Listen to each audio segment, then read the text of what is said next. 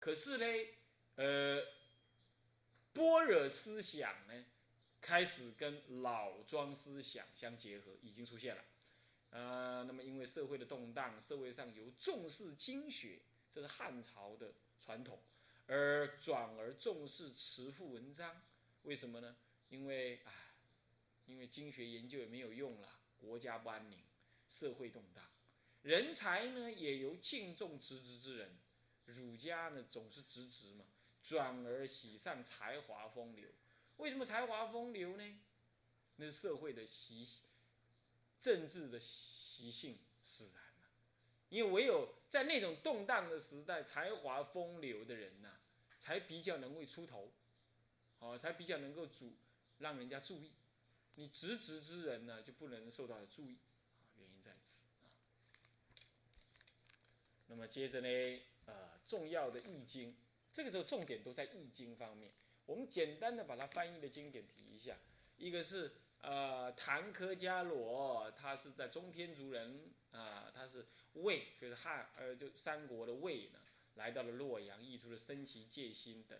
那么康生凯在嘉平四年来洛阳，译了《无量寿经》。支谦是大肉之国人，是是居士生。那么呢，他在南方呢，是江南佛教重要开拓的人呢。他在黄武元年以及建兴年至建兴年当中呢。就译出了《道阿弥陀经》《了本生死经》啊，还有嘞，哎，这是十二因缘经的一种啊，这讲十二因缘的哈。还有《维摩诘经》《大明度无极经》，这是般道行般若经，这已经都是般若系统的经。还有方等系统的经，还十二因缘，这属于供佛法的的经呢，都翻译进来。大肉之一支对中国输入的是。所谓的啊大乘佛法啊，康生会，康生会这个人呢是，呃这个天竺人，不过呢因为早期随父亲来到了这个南方呢，就是很会华语，那也会道家的很多的理论，那么以道家的理论来解释这个般若经。安般守义，呃，解释解释禅经呢，不是？那么这样子呢，就开展了什么呢？中国格义佛教的这种气息。不过真正发黄的并不是他，他开端作为发端，也就是说那个时候呢，中国人对于佛教的理解呢，并没有呃呃用他的语句，是佛门专有的语句来理解佛法，但是呢，却。借用了道家的理论呢，来解释有关于佛门里头禅修的一些一些思想的概念，这很有意思。所以说，你说这个禅法，它通外道就是这样子啊。如果只是禅修，那它通外道的，它通外道，原因就在此哦。那么，那么这是格义佛教啊，呃，它就是运用这种道教的理论来解释禅经。翻译大概是这样子啊，三国时代。不过其实还有一个人呢，啊，是朱士行。朱士行呢，这里没提到，应该补充一下。嗯，吉武哈，朱士行呢，他特别强调般若的研究。朱士行，这个人你也要注意一下，啊，注意一下。我没时间多讲他，在天台入门里头，为了解释天台中的思想背景，也有提到这些历史。你们也可以去听一听，就提到这个人啊，这里我们就提一下就可以了。那呢，三国时代的重要的发展是怎么样？是由于方术的背进呢，这个导致了这个附庸于神道的这个声闻禅法以及小乘的法术等呢，受到了这个术是数学的数啊，不是那个道术的术，那么受到了抑制，乃透过。因此，这怎么办呢？还是要去研究它。因此，就透透过康生会他的努力，而朝向道家格义化的方向去发展。此为延续汉代以来而另有转进的方式。也就是说，既然禅的那种神道的色彩已经不不见容于当时的为政之人，那么只好转而研究他的教理。那么研究他的教理，又一下子没有思想，没有相类似的思想好来研究，那怎么办呢？那就用道家来转用吧，借用它吧。这就是不同于汉代的地方，他已经开始研究禅经了，但研究的方法是道家格义化。那么另外一方面呢，老庄玄学思想抬头，这个这个是很必然的。我说过了，因为汉室独尊儒术，压抑了老庄之学。老庄自然天底下自有足秀之夫嘛，各有各的兴趣。你压抑我，我时候到了我就冒出头来，这是很必然的，对吧？所以说那个汉代汉室一弱，老庄就要兴。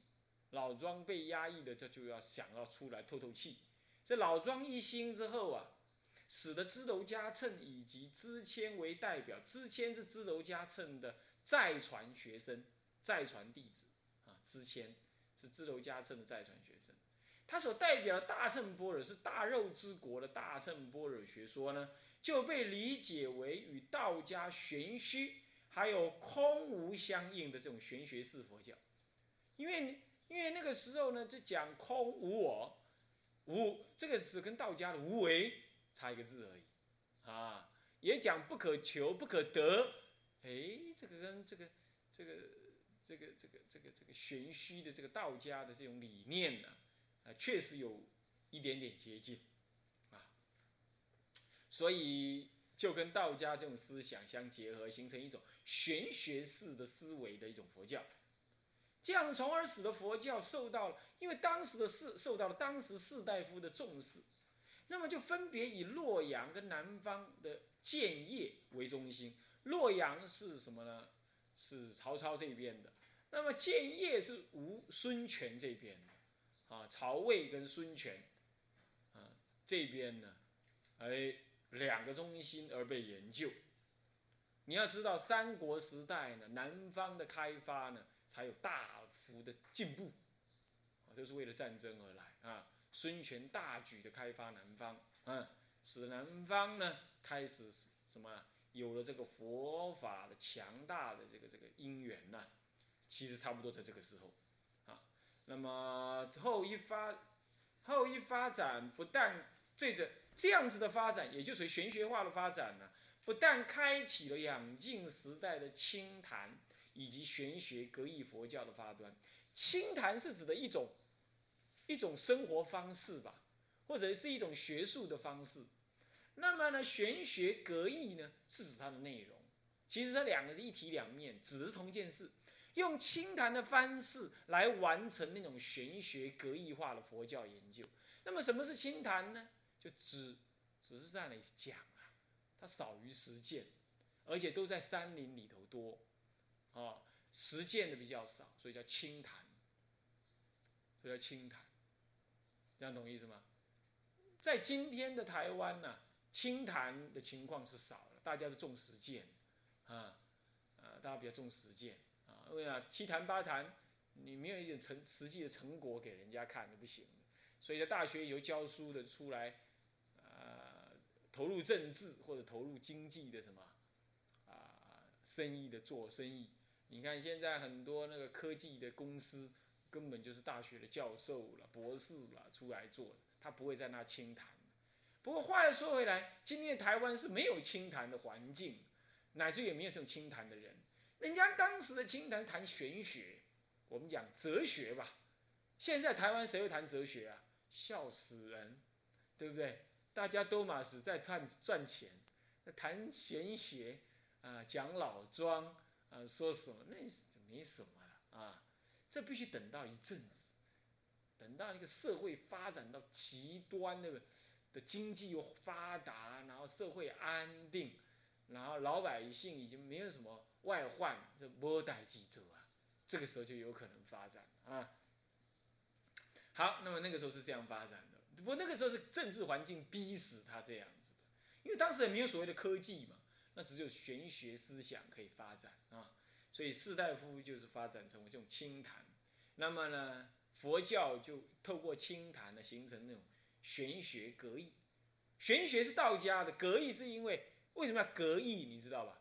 什么叫格义？格义就是说用道家的语句来模拟佛教的思想，来格义格格就是模拟的，模拟了佛教的意义，叫做格义，懂意思吧？啊，是这个叫格义啊。那么这样子的一个佛教发端，同时也透过传译，当中那时候还一直在翻译经典啊，而植入了当时在印度正盛行的这种大乘的性空思想，主要是透过大肉之国了啊。当时的印度呢，其实已经是大乘。我们说大乘已经发展到第二期了，已经唯识唯识思想已经开始出来了。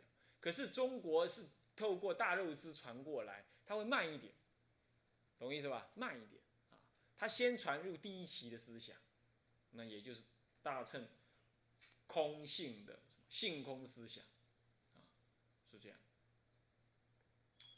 那么于中国的佛教中，这为中国的佛教奠定了深厚的大乘般若性空思想的基础。此一心格亦深深的影响了宋代，我是唐宋的宋，宋代以前的中国佛教是发展，啊，没有错，是很注意是这样子。不过这个其实在一直影响到全中国的发展的，到现在我们还是谈性空思想嘛，嗯，没有了性空，佛教简直就完了。对不对好了，那三国一结束之后，大概是这样。你大概了解，三国时代已经隔异在萌芽，性空学已经进入中国，你大概知道这样就可以了。那么到了西晋的时候呢，外在环境是怎么样呢？西晋是由司马氏啊，他呢的门阀政治呢，他把这个三国呢给统一了。但是呢，统一之后的晋朝呢，并没有清明太久。紧接他个人的荒淫啊，所造成的这种政治腐化，一代一代下来之后啊，使得这种门阀的政治更形的严重。什么叫门阀？就是关系了，就讲关系啊，妻子儿女、兄弟师傅、老师跟学生，那么呢门人部属，它是一系统。这个门阀有点像党派。但是党派通于什么？我们现在党派通于全老百姓，大家都可以加入党。现在那这个不同，这个的话是指他有他私人的关系去建立的，而且有排外的性格，这样子使得汉朝以来一直有的这种为国科举举才的这个制度呢，就形成了无用。为什么？因为你讲关系才能当官，那我读书算什么？所以平民的知识分子显得很什么？很窝囊，很郁卒，懂吧？啊，他感到很受迫害而不满。这个时候呢，三国以来的清谈呢，就更加的兴盛了。所以，并没有因为政治的改变、三国的统一啊，而而改变这个清谈，反而更加深这个清谈，更趋向于山林。所谓竹林七贤，就这个时候出现。啊，竹林七贤啊。不穿衣服啊，光溜溜的，所谓自然主义者。我们讲什么叫竹林七贤，讲白了就是嬉皮，啊啊。那么呢，在清谈的风气推动底下呢，三国以来具有了这种正反儒家以自由派思想这种老庄玄虚思想，就更行的发达隆盛。在思想上是这样。从而呢，在思想上产生了以老庄玄虚无为的思想呢，来解释这个儒教俗世学说这种潮流。以前的话是，什么东西都要跟儒家扯上关系，啊，用儒家的观念来解释《易经》，来解释老子。现在倒过来，像用老子的观念来解释六经，啊，这个这个这个春秋、诗书、易礼乐。这些来解释它，这是思思想上也是风水轮流转，啊，当然搞到明朝的时候呢，根本就用佛经来解，解六经，啊，也解春秋，也解啊，不没有解春秋，解那个啊《论语》《孟子》四书了，啊也解这个，到了现在，到现在通通没用了，通通衰败。啊只剩下呢，佛教还存有出家人在那一脉相承，命若游丝，啊，是这样。所以有出家人还是占还占便宜的，虽然大家都在衰败啊，但因为佛教有出家人还顶着，对，还顶着。你不道家的出家人呢很少，对吧？啊，儒家根本没什么这出家人嘛，那有就有，没有就把跑光了，这还能顶吗？就不能顶，就没有所谓传承，对。再加上有戒律，就不同了啊。所以佛教的长存就是出家人的原因了啊，还有戒律啊。好，那么这个时候当然还是翻译，因为这叫做接翻译接受期嘛。那所以说重点还是在翻译。但是重要的翻译有哪一些呢？有这么一位主法护的世居敦煌先祖为肉之国人啊，这这这个打字有点打错了啊，不是那个样子，分开打。肉之国人，他精于翻译，为什么？因为他住在敦煌，会讲华语，在方等般若学方面深有贡献，深受后代所推崇，人称敦煌菩萨，啊，称他是敦煌的菩萨。那么他亦有正法华经。渐背一切智德经，这是《法华经》实地品哦。哦，开始已经传入了什么呢？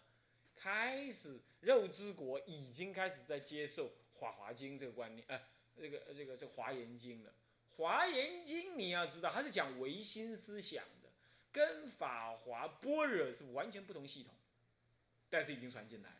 这个其实也蛮重要，还光赞般若就放光般若或大品般若经喽。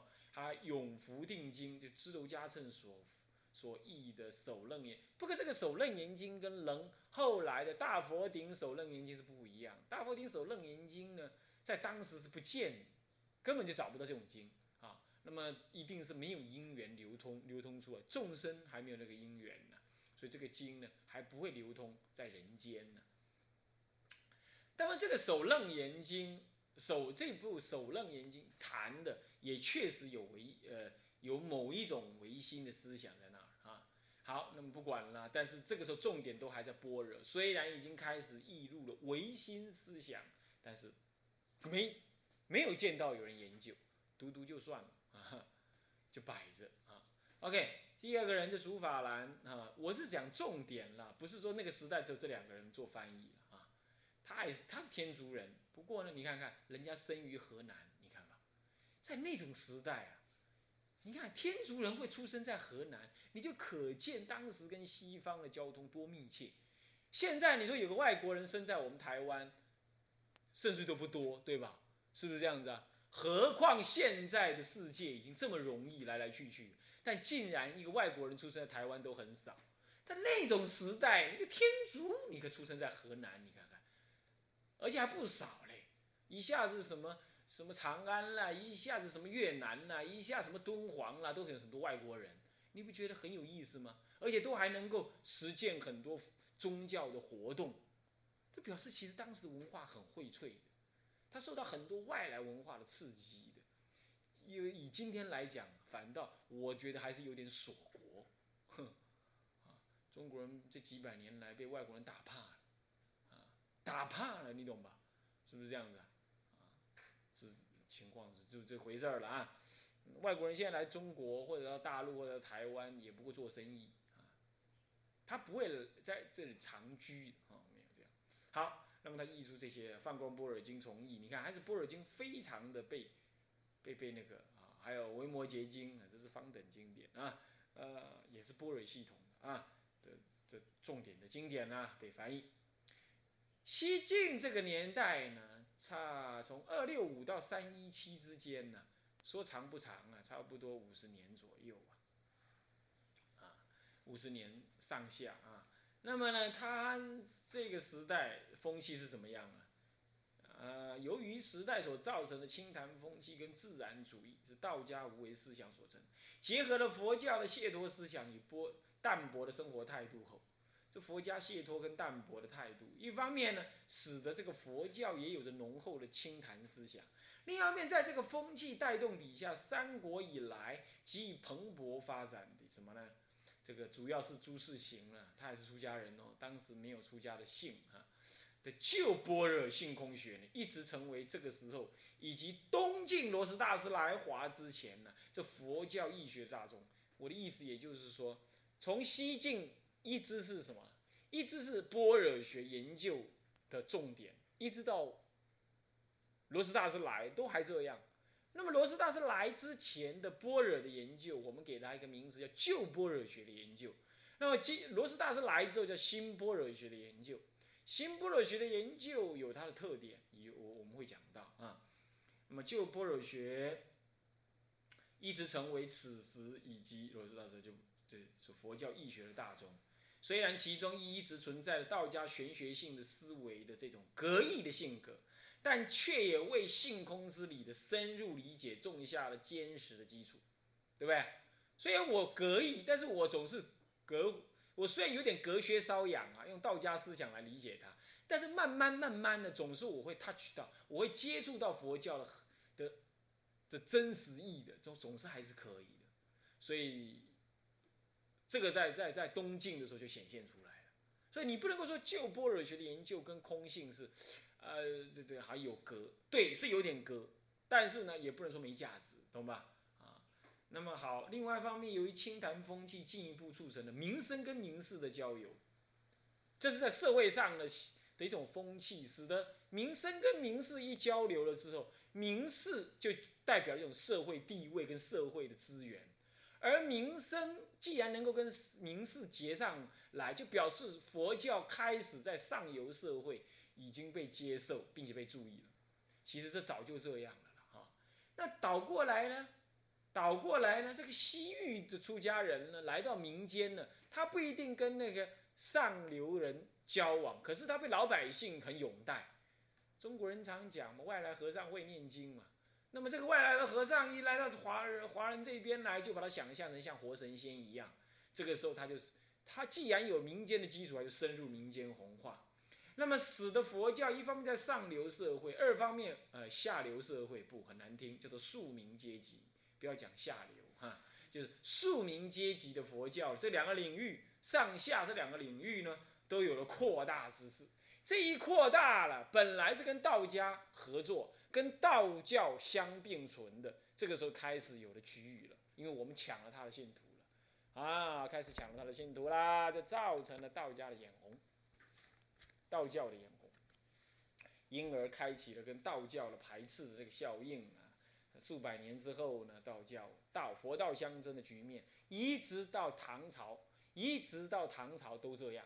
唐朝一结束之后呢，开始就什么是佛家跟儒家杠起来，就打起来啊，就对立起来。那么呢，宋朝完了之后，到清朝，到宋元明清，明还有。那一直到清的时候呢，儒家也不知道跑哪去了，道教我看也剩剩剩下几个道观在那里撑场面，就没有了。到了这个民国之后啊，你看呢，道家啦、老子啦，道家只剩下送死人呐、抓鬼可以出现他们，还有在电影里头出现以外，已经平常看不到他们了。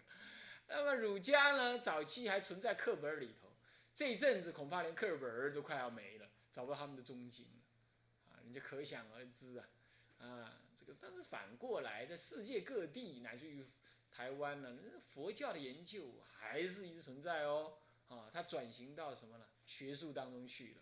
虽然有一点点怪怪的，但是呢，总还是还是保持着吧，啊，好，这个是西晋。接下来就是东晋到罗什大师，也就传入起的最后一段。那么我们呢，啊，我们把它复习到这里呢，就。差不多了啊，我们这一堂课呢就先讲到这，下一堂课我们继续再把它复习一下子，因为要进这个是中国佛教发源最重要的，所以我们就用文字上来复习复习啊。今后我们直接看课本啊，就不再做这个动作了啊。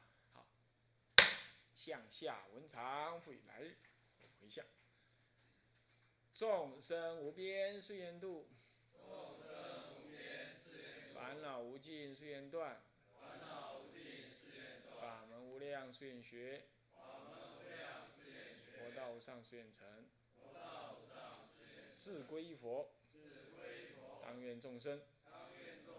理解大道，道。上心，自归依法，当愿众生。